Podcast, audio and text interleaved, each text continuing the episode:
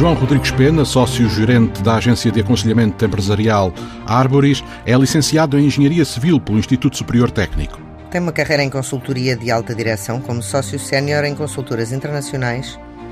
Possui uma ligação profissional com acionistas de referência da maioria dos 50 maiores grupos portugueses de raiz familiar. João Rodrigues Pena é o convidado de hoje de A Vida do Dinheiro. Seja bem-vindo. O que é que faz a Arboris? Muito bom dia, muito boa tarde, conforme a hora que nos ouvirem. A Arboris é uma boutique de aconselhamento a presidentes e acionistas de grandes e médias uh, empresas familiares uh, em Portugal, com alguma atividade fora, inicial, uh, e dedicamos-nos à resolução de assuntos complexos e delicados que têm a ver com o negócio, a família e a relação entre a família e o negócio. Aquilo que temos visto é que uh, existe uma uh, existia uma clara carência na capacidade de conseguir resolver internamente uma série de desafios caracterizam estes grupos empresariais aos quais a Arboris se dedica. E por isso eu, os meus sócios, que temos uma carreira longa uh, nesta, uh, nesta área uh, de aconselhamento, em particular junto a empresas familiares, acabamos por decidir que seria um bom momento para nos juntarmos e, Uh, alavancando essas competências complementares, conseguir uh, trazer junto desses grupos empresariais mais uma vez grandes e também médios, uh, uma, uma, as nossas capacidades e uh, uma solução para apoio externo, uh, trazendo-lhes as melhores práticas, oferecendo-lhes as melhores práticas para que se possam inspirar e encontrar soluções para esses desafios. Desafios esses de... que têm desafios esses que têm uh, uma uh, gênese muito variada, mas essencialmente estão em duas grandes áreas. Por um lado, naquilo que nós chamamos a governação sionista, uh, que tem a ver com áreas de protocolos de família, de conselhos de família, enfim, tudo aquilo que é essencial à capacidade de conseguir a gerar um consenso permanente entre os acionistas, por um lado. A segunda, a segunda componente tem a ver com as gerações seguintes, os processos de gestão e integração uh, das, uh, dos jovens uh, descendentes que irão ser os futuros acionistas, caso a intenção generalizada das empresas familiares se materialize, que é de garantir que uh, os, uh, o controle acionista dos grupos a que, a que, a, que estão sob seu controle se perpetue e, a partir daí, garantir que o legado, os valores, o ethos daquilo que é o grupo seja bem assimilado pela próxima geração e da próxima geração possam sair uh, os talentos que vão garantir uh, uh, as melhores condições para a própria gestão de topo dos negócios do grupo. Portanto, no fundo, é, é, a governance e é a, a, sucessão que estão aqui em causa. Qual é o peso da, destas empresas familiares uh, na economia portuguesa? Quantos grupos é que, é que existem? Uh, as empresas familiares são uh, uma uh, são o maior motor de qualquer economia ocidental e Portugal aí não é uma exceção. Nós temos uma em Portugal temos 70 a 80% de todas as empresas são familiares e elas contribuem com cerca de 50% do emprego em Portugal e 65% do PIB. A Alemanha uh, que é sempre tida como um exemplo a nível destes grandes grupos familiares e que gerou colossos mundiais em setores como o setor automóvel, uh, eletrónica, etc., uh, nós vemos que o nível de domínio das empresas familiares ainda é maior.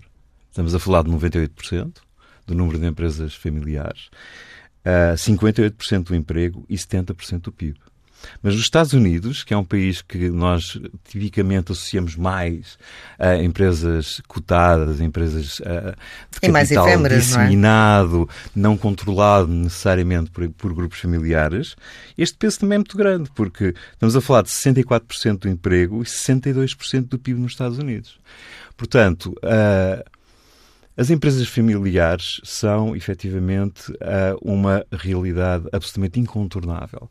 Quando queremos pensar no crescimento de uma economia, quando queremos pensar na criação de emprego e quando queremos pensar na capacidade de fortalecimento dessa mesma economia através da internacionalização. Mais uma vez, o exemplo dos grandes grupos empresariais alemães, ainda sob uh, controle familiar. Uh, Tá, estamos a, isso estamos a falar no grupo, no grupo Volkswagen, no BMW, a Bosch, Enkel, enfim, temos uma série de exemplos aí assim. E em Portugal, qual é o volume de negócios gerado? Qual é o peso no PIB deste, podemos chamar, subsetor, subsetor familiar? É, foi aquilo que eu já referi, não é? Uh, tínhamos, estamos a falar de uh, 50% do volume de emprego gerado e 65% do PIB. Isto o total das empresas familiares. Agora, é preciso ter em conta que uh, as empresas familiares é uma realidade extremamente heterogénea. Uh, vai desde a mercearia, do pai e da mãe e que o filho, uh, ou o pequeno restaurante, o café. ou o pequeno café, tudo isso, até ao aos grupos que faturam bilhões de euros e que estão cotados, não é? Uma Corticeira Amorim, próximo de um bilhão, uma, um grupo, Motengil, por exemplo, e são empresas que têm ainda controle familiar que vão continuar a ter. Mas fora essas micro, pequenas e médias empresas, quais são os setores dominantes de, desta estrutura de empresa familiar? Nós encontramos empresas familiares, se considerarmos e isto é importante, se considerarmos que uh, as empresas que estão em primeira geração, os empresários que hoje uh, estão a desenvolver os seus negócios e que já têm filhos e estão a pensar de que forma é que vão uh, trabalhar com os seus filhos e que construir um legado e que querem perpetuar esse legado para a frente, e temos extraordinários exemplos disso em Portugal. Uh, nós estamos praticamente todas as. Uh, há um, um, uma, um número vastíssimo uh, de empresas que têm essa. que têm características familiares, algumas já vão na sua quinta, sexta, sétima geração. portanto, estamos a falar de um espectro larguíssimo. Em termos de setores, eu diria que é praticamente impossível encontrar hoje em dia um setor em que não encontre empresas familiares.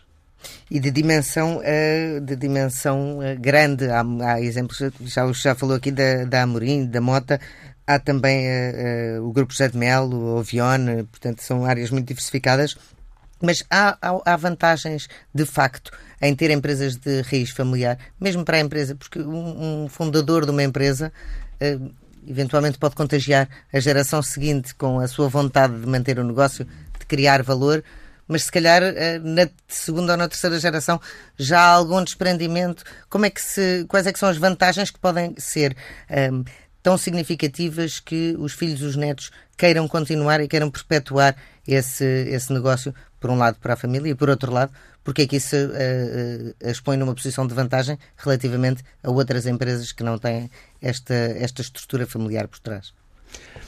Uh, efetivamente, disse, disse muito bem. A grande vantagem de uma empresa familiar em relação a uma outra empresa tem a ver, ou, tem a ver com uh, dois ou três aspectos. Primeiro é a capacidade de ter uma visão de longo prazo, porque há uma crença firme em que uh, vai haver uma, uma passagem do testemunho de geração em geração. Alguma coisa que se está a construir para a frente. E, exatamente. E, e, do ponto de vista económico, isto é, isto é muito importante, do ponto de vista económico, uh, um grupo empresarial de raiz familiar tem uh, uma uh, pode ter claramente uma visão de investimento a muito mais longo prazo, ou seja, de começar a construir e a aplicar capital sem que o retorno desse capital seja imediato, Mas existe, existe a confiança de que o retorno desse capital no, nesse, no período mais vasto vai existir.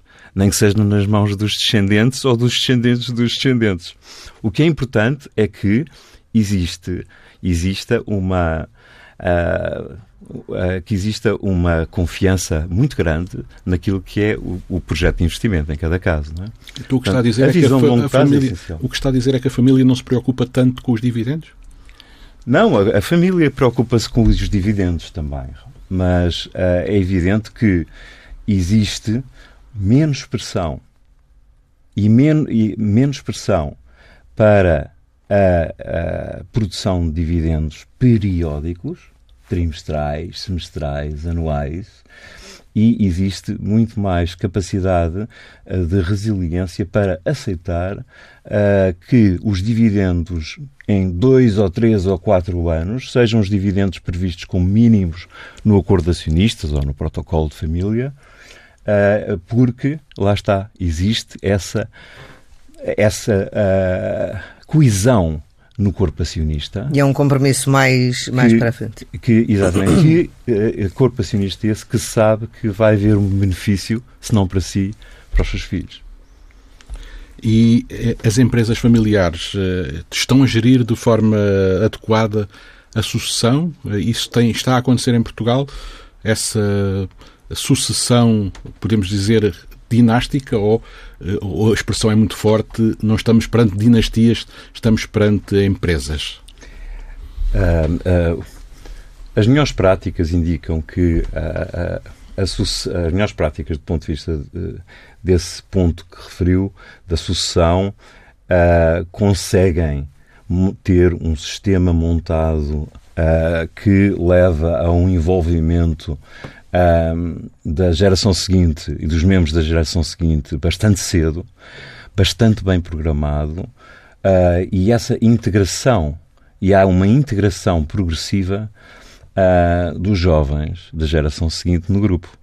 Mas essa, essa geração, uh, essa, essa integração progressiva permite que eles, que eles se familiarizem com, com o grupo e, ao mesmo tempo, existe também, obviamente, uh, uma estimulação de que eles tomem determinadas opções do ponto de vista de carreira académica que sejam interessantes para o desenvolvimento. Então a família do... é uma academia de negócios? Não, a família não é uma. A família, deixe-me dizer, a família é uma excelente expressão, a sua.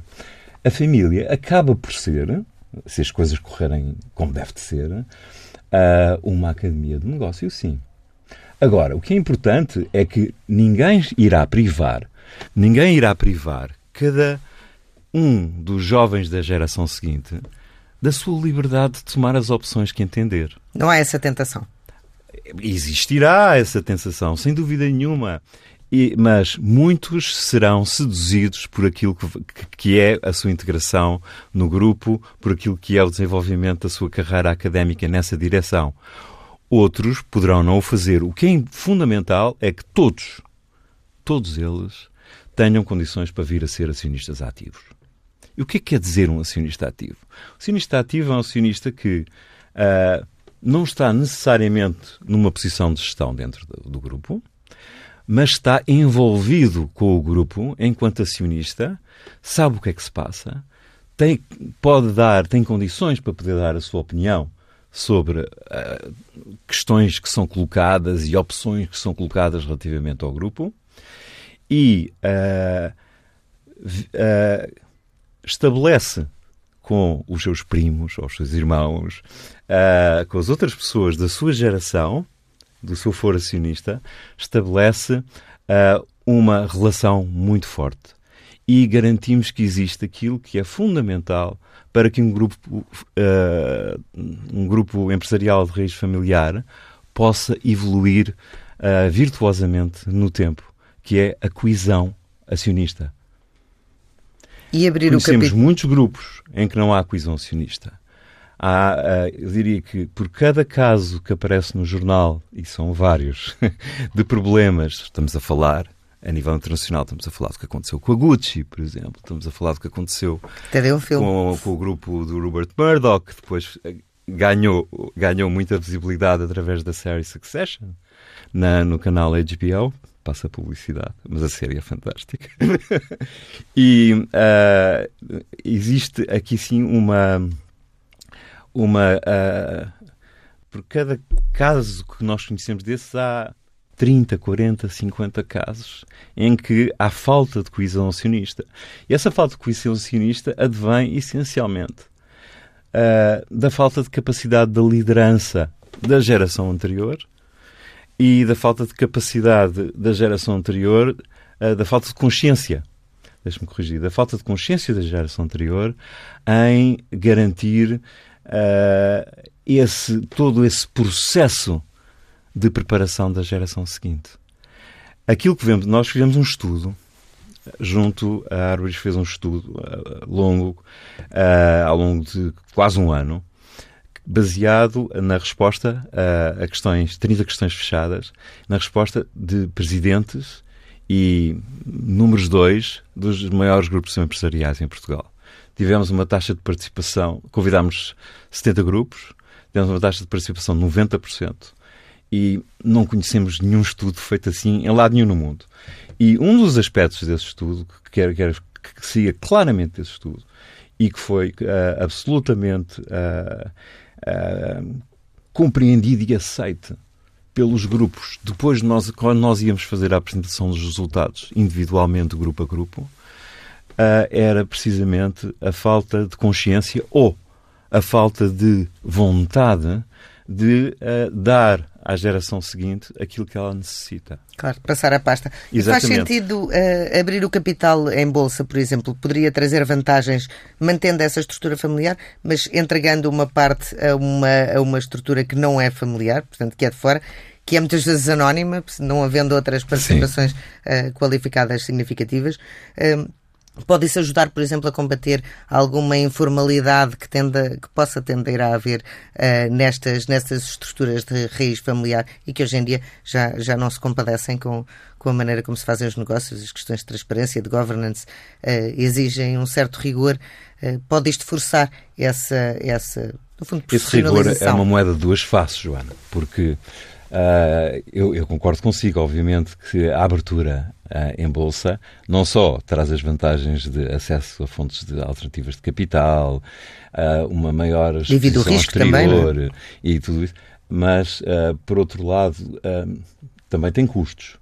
Custos, veja, eu não quero, não, não quero entrar dentro do, do, caso da banca, porque não temos grupos familiares no setor financeiro, ou temos poucos, mas temos grupos familiares no setor, no, no setor bancário, propriamente. Não é? Banco Arregosa é um exemplo. Não é? um banco claramente controlado uh, por uma estrutura familiar.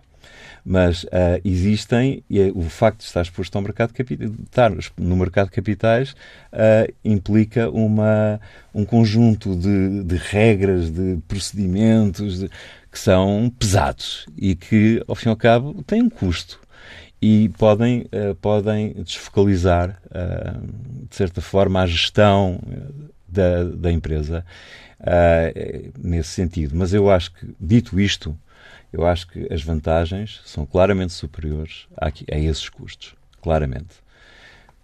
Para além do que referiu, eu acho que a exposição em bolsa abre também mais o, um, o grupo empresarial ao, uh, ao exterior e a determinado tipo de soluções que só o vêm beneficiar, uh, como por exemplo a entrada de administradores não executivos ou mesmo, ou mesmo a entrada de um CEO uh, que não seja da família num período em que as soluções dentro da família não sejam as melhores soluções.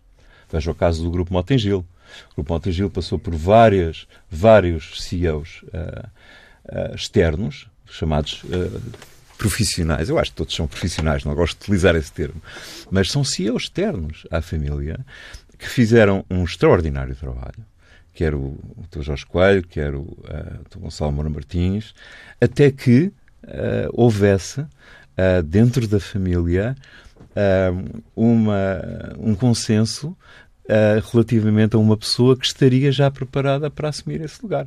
E repare que isto é tão forte que o, o Dr. Uh, Carlos Mota Santos assume não só o lugar do Dr. Gonçalo Moura Martins, mas também o lugar do pai, de, perdão, do tio, uh, de presidente do Conselho de Administração. Ele acumula as duas funções. O que, num grupo aberto em bolsa, com um acionista privado importante, lado a lado com a família, uh, é absolutamente notável. É um, é um, grande exemplo no processo de condução, de, de sucessão bem conduzido. Uh, mas há riscos nesta sucessão, nestes processos de transição, ou seja, a exposição em bolsa não pode, uh, no fundo, salvar uma empresa que, cuja transição pode ser mal gerida, de que de outra forma seria extinta. Uh, casos de, de empresas que, que, que, para os quais os sucessores não estejam preparados, a, a, a exposição em bolsa não será uma solução de sobrevivência para essas empresas? Eu acho que pode ter. Eh, eu, eu, eu compreendo, compreendo a sua questão, eh, mas eu separava em, em dois pontos. É. Por um lado, eh, isto que estivemos agora a falar, de ter um CEO externo num determinado momento na empresa, pode acontecer e acontece. Uh, em empresas que não estão expostas ao mercado de capitais, que são até 100% de uma família ela considera que deve. Os acionistas consideram que é melhor ir buscar uma pessoa de fora e vão buscar uma pessoa de fora. E, e depois a seguinte geração irá começar a interferir, no sentido positivo, a intervir para ver se dentre eles haverá uma solução de continuidade familiar na gestão executiva. Relativamente uh, à, à, exposição ao mercado de capitais, foi, enfim, é, ela, tem, ela tem benefícios em si mesma.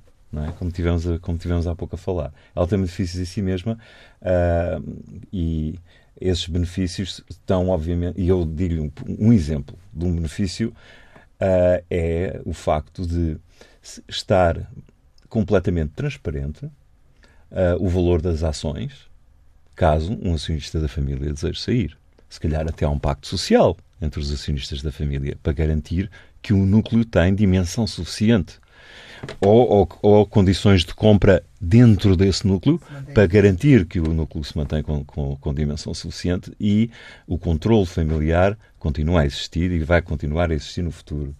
Mas, em todo o caso, a transparência da avaliação é, é, é inegável é, e é, muito, e é claramente superior àquilo que seria se não houvesse essa exposição em bolsa.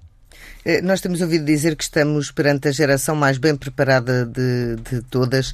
Uh, isso é uma, uma evidência nesta sucessão que está em curso nas empresas familiares. Vê-se que uh, quando, se quando se faz esta transição de líderes uh, de uma geração e mais velhos para os filhos ou até os netos, às vezes saltando por cima de uma geração, há uma maior aptidão para os problemas e para os desafios que existem hoje, nomeadamente da digitalização, de transformações energéticas, etc. Há mais essa abertura? Nós uh, nós, nós, na Arboris, defendemos uh, acerrimamente uh, um conjunto, uh, defendemos acerrimamente um conjunto de princípios. Falámos na questão da sucessão. Uh, não falámos de protocolo de família no Conselho de Família. Isso é, é, estes, estes, dois instrumentos são instrumentos absolutamente fundamentais uh, em qualquer grupo empresarial familiar. Absolutamente essenciais. E quando temos um Conselho de Família uh, a, a, funcionar como deve de ser, temos, estamos a criar as condições para que essa geração super bem preparada esteja com vontade de se envolver com o grupo. Primeiro, assuma claramente que vai ser um acionista ativo, mas segundo, que esteja preparado para ser um candidato a CFO, a CEO, seja o que for. E uh, há aquilo que, que a, sua, a sua formação melhor uh, indicar. O que é que se passa? O que se passa é que, infelizmente, na maior parte dos grupos familiares uh, que temos estudado, uh, o protocolo de família e o conselho de família não são realidades, ou são realidades muito mal uh, montadas e mal implementadas. E isto porquê? Porque na geração atual, a, a geração atual e os líderes que representam as gerações atuais, em geral, não estão sensibilizados para essa importância. E quando nós estamos a fazer trabalhos e entrevistamos a, a, geração seguinte e falamos com eles individualmente, o que é absolutamente é, é extremamente frequente, uh, o que é que vemos? Vemos jovens muito bem preparados. Porquê? Porque os pais têm condições para os colocar nos melhores colégios, nas melhores universidades lá fora, nos MBAs disto. E são pessoas muito bem preparadas. Só que uh, não existiu da parte dos pais, dos tios da geração anterior, da geração atualmente no poder, a capacidade de os seduzir. De os envolver. De os seduzir. É mais que envolver, é seduzir para dentro do grupo. Não fizeram. E então eles dizem: Ah, eu, ah, eu gosto e acho isto interessante e fazem isto bem, ah, mas fazem isto mal e não sei o quê. Mas eu agora estou aqui na Goldman Sachs, eu agora estou aqui na, 15, eu estou agora estou aqui na, na T. Kearney. Não, pronto. Portanto, Uh, e tenho aqui uma carreira à minha frente espetacular e não sei se não vou depois fazer uh, entrar num, numa private equity com capital meu. Uh, tenho amigos meus na Califórnia que me estão a convidar para isso. Porquê é que vou ficar aqui em Portugal a, a, a, a, trilhar um caminho que ninguém me está a explicar exatamente quais são os benefícios dele e ninguém me está a orientar devidamente? E isso acontece muito? Muito. Acontece demais. Portanto, para responder à sua pergunta, tem uma volta muito grande, mas para responder à sua pergunta, uh, uh, o, o, que, uh, o que está, a geração atual está realmente mais bem preparada. Agora, nós provavelmente não vamos tirar os proveitos dessa preparação como poderíamos tirar. E isso é nas empresas familiares, como é na generalidade do país, como nós sabemos, com com a fortíssima imigração e não volta para cá que existe na, na nos, nos late millennials não é? E, e, no, e, na geração Z. Quando fala em Conselho de Família, a ideia que pode transparecer, a ideia que dá, é que uma festa de Natal, uma ceia de Natal, pode ser uma reunião geral de acionistas. uh, a família precisa assim de criar essa cultura do convívio? É muito mais do que isso, muito mais do que isso. Um conselho uh, está familiarizado com o conceito de conselho de administração de uma empresa. Conselho de família não é diferente de um conselho de administração de uma empresa. Do ponto de vista de formalismo, de importância, dos, da qualidade dos temas tratados, da informação que tem que vir para cima da mesa. A diferença é que não toma decisões relativamente ao negócio, uh, aprova, aprova, em alguns casos, muitas vezes, uh, é, funciona como conselho de acionistas, alargado à geração seguinte. Lá está. O conselho de família é muito importante porque abarca não só a geração atual, mas a geração seguinte. E quando entramos em grupos muito, muito grandes, uh, de tal forma se torna, se torna importante, ainda mais importante esta situação, que um, se divide um conselho de família por um lado, com determinado tipo de, de, de poderes, de uh, funções uh, e de, e de composição, e por outro lado um Conselho de Acionistas. É o caso, por exemplo, do Grupo Mel, que falou há pouco. O José de Mel tem várias dezenas de acionistas e, e, tem mais de 100, eu não quero dar os números exatos, por uma questão de respeito, mas e tem mais de 100 membros do Conselho de Família. Mais de 100. E, e esse Conselho promove uma responsabilidade intergeracional? Esse conselho, oh, muito bem, é exatamente isso. Esse Conselho promove uma responsabilidade intergeracional. Portanto, esse Conselho uh, é, é, uh, que é, quando bem, quando bem implementado, e há vários casos em que é bem implementado, uh, esse Conselho é encarado pela geração atual de uma forma tão importante como um Conselho de Administração não reúne mensalmente, mas, ou quinzenalmente, ou seja o que for, reúne duas vezes por ano. Às vezes três quatro vezes por ano, mas não mais do que isso, não é preciso. E depois tem, tem, tem duas componentes. Tem a componente de negócio, mas depois tem uma componente de discussão dos aspectos uh, de natureza acionista. Então, o que é que vamos fazer o plano para a integração dos jovens, isto e isto? Então, porquê é que não vamos fazer? Uh, o outro dia falava-me um presidente do, do, do, do grupo líder uh, uh, de um setor em Portugal que os conselhos de família dele não duram um dia. Tipicamente duram um dia. Mas o dele não dura um dia, dura um dia e meio. Porquê?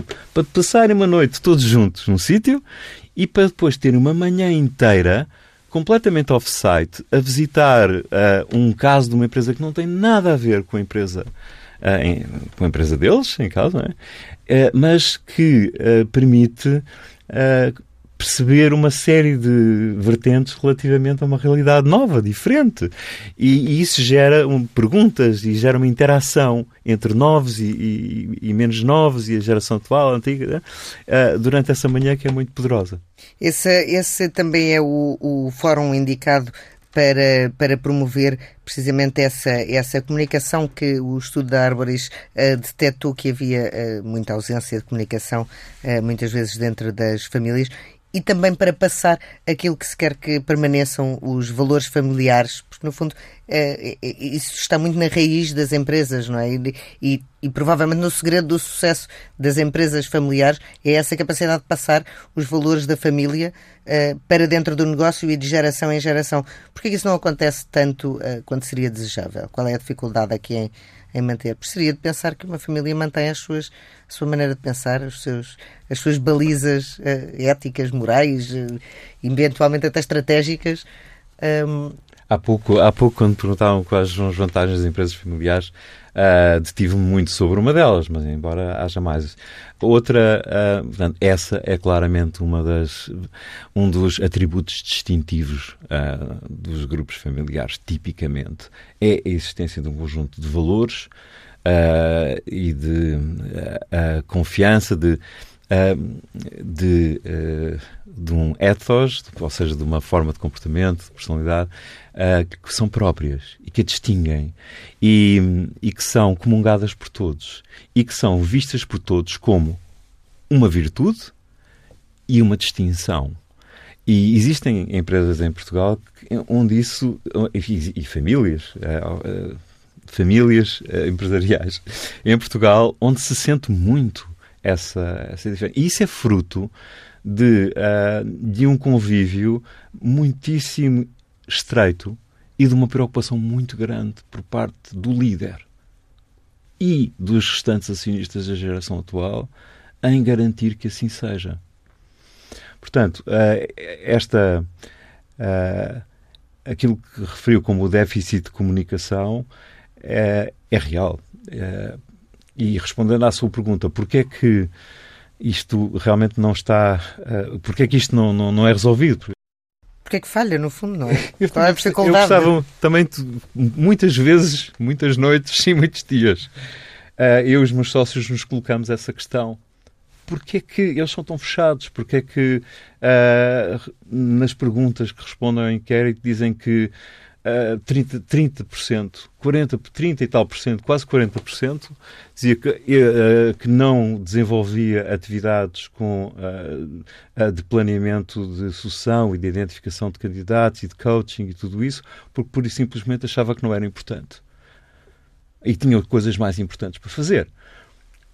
Isto acho que responde a tudo. Eu acho que é uma questão de cultura, é uma questão de mentalidade são pessoas que fizeram, não importa se estão na primeira, na segunda ou na terceira geração, são pessoas que uh, têm feito um trabalho fantástico uh, na gestão do negócio, no crescimento do negócio, desenvolvimento do negócio, muitas vezes uh, na, na, na, na no, no assegurar uh, da coesão acionista para, para que possam continuar a trabalhar em conjunto, sempre virados para o mesmo, no mesmo sentido, mas que depois acabam por uh, ver que, ok, uh, os outros, quando vierem, que resolvam. Que façam à sua maneira. E também porque dois terços, de acordo com aquilo que foi o vosso inquérito, dois terços dos grupos têm acionistas inativos isso provoca muitos riscos, essa inatividade dos acionistas? Provoca imensos riscos. Eu acho que uh, quando tem um acionista inativo, tem um acionista que não que uh, está para ele a empresa é um cheque que recebe uma vez por ano, ok, com os dividendos. Se os dividendos são muito elevados e são fantásticos e não sei o quê, se calhar continua. O acionista inativo não coloca grandes problemas, mas raramente é assim.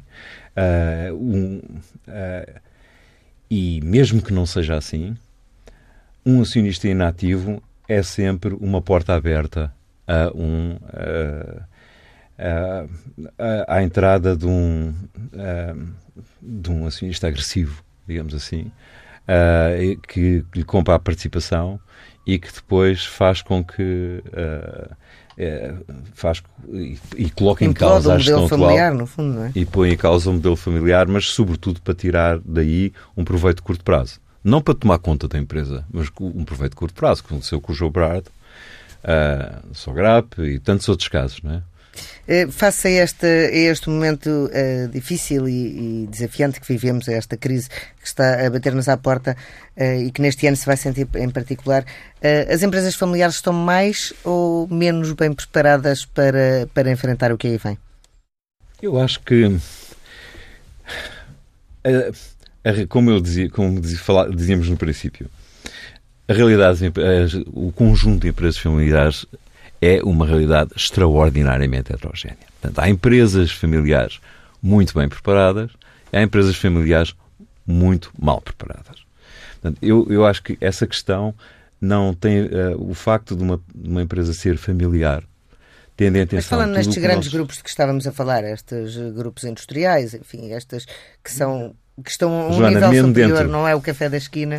Mesmo dentro das 70 maiores, face aos resultados do nosso inquérito, tem empresas muito mal preparadas para fazer face à crise por causa da forma como uh, o governance acionista está a ser conduzido pela atual, uh, pelos, pela atual geração. E aí sim não creio, creio que é, evi, uh, é evidente que do outro lado temos empresas muitíssimo bem preparadas. Então lá está, as vantagens de ser uma empresa familiar constitui um pilar adicional, um reforço adicional para a competitividade e a resiliência dessas empresas numa situação adversa. Claramente, claramente. Uh, mas uh, são algumas. E é As outras não. É preciso que essa vantagem esteja a funcionar. Mas existem alternativas a esse modelo clássico de gestão anticrise eh, que passa por evitar aumentar os preços ou reduzir o portfólio para não perder as vendas e proteger a margem, experimento de cada custo operacional? É possível eh, alternativas ao modelo clássico de gestão? Depende muito da natureza do negócio e do posicionamento uh, à partida da, da empresa. É? Existem uh, empresas em setores que são estruturalmente que têm estruturalmente uma rentabilidade enorme. Portanto, cortar a rentabilidade para um terço daquilo que é durante um ano ou dois não é nada de especial. Portanto, não, não é um tema. Mas, e, portanto, existem sim alternativas. E, e depois, uh, José, tem a questão da, da, da visão de longo prazo que, que, permite olhar para a crise e dizer assim: não, isto vai ser uma coisa de dois a três anos, uh, vai, o que vai ficar depois destes dois a três anos do ponto de vista de contexto, é isto, face ao que existe hoje. Portanto, eu vou-me preparar para o novo contexto e atravessar a crise face ao novo contexto. Não vou estar a fazer, uh, não vou estar a fazer, uh, uh, o património intangível, intangível, marcas, o que quiser, da empresa, porque tenho que conseguir entregar dividendos, em conseguir eh, não sei o quê. Uh, uh, Estou-me a lembrar de um grupo familiar no setor de bens de consumo, uh, que aqui que muito admiramos, que atravessou a crise, no setor de bens de consumo foi muito duro a, a questão da pandemia, por causa do, do, das pastelarias, se, se, se, está muito exposto com produtos que vivem essencialmente do chamado canal Oreca, então, aí sim leva uma pancada muito forte. E, e está-me a lembrar de uma empresa que, nessa situação que conseguiu uh, atravessar tudo isso através de novas formas de, de colocação, novas formas de. e libertar, libertar inclusivamente cash para poder ajudar o ponto de venda a, a, a continuar a existir. Funcionando quase como um banco. Obrigado, João Rodrigues Pena, por esta entrevista A Vida do Dinheiro. Pode ler tudo no Dinheiro Vivo, que sai nas bancas este sábado, com o Diário de Notícias e o Jornal de Notícias, e pode ouvir quando quiser em tsf.pt.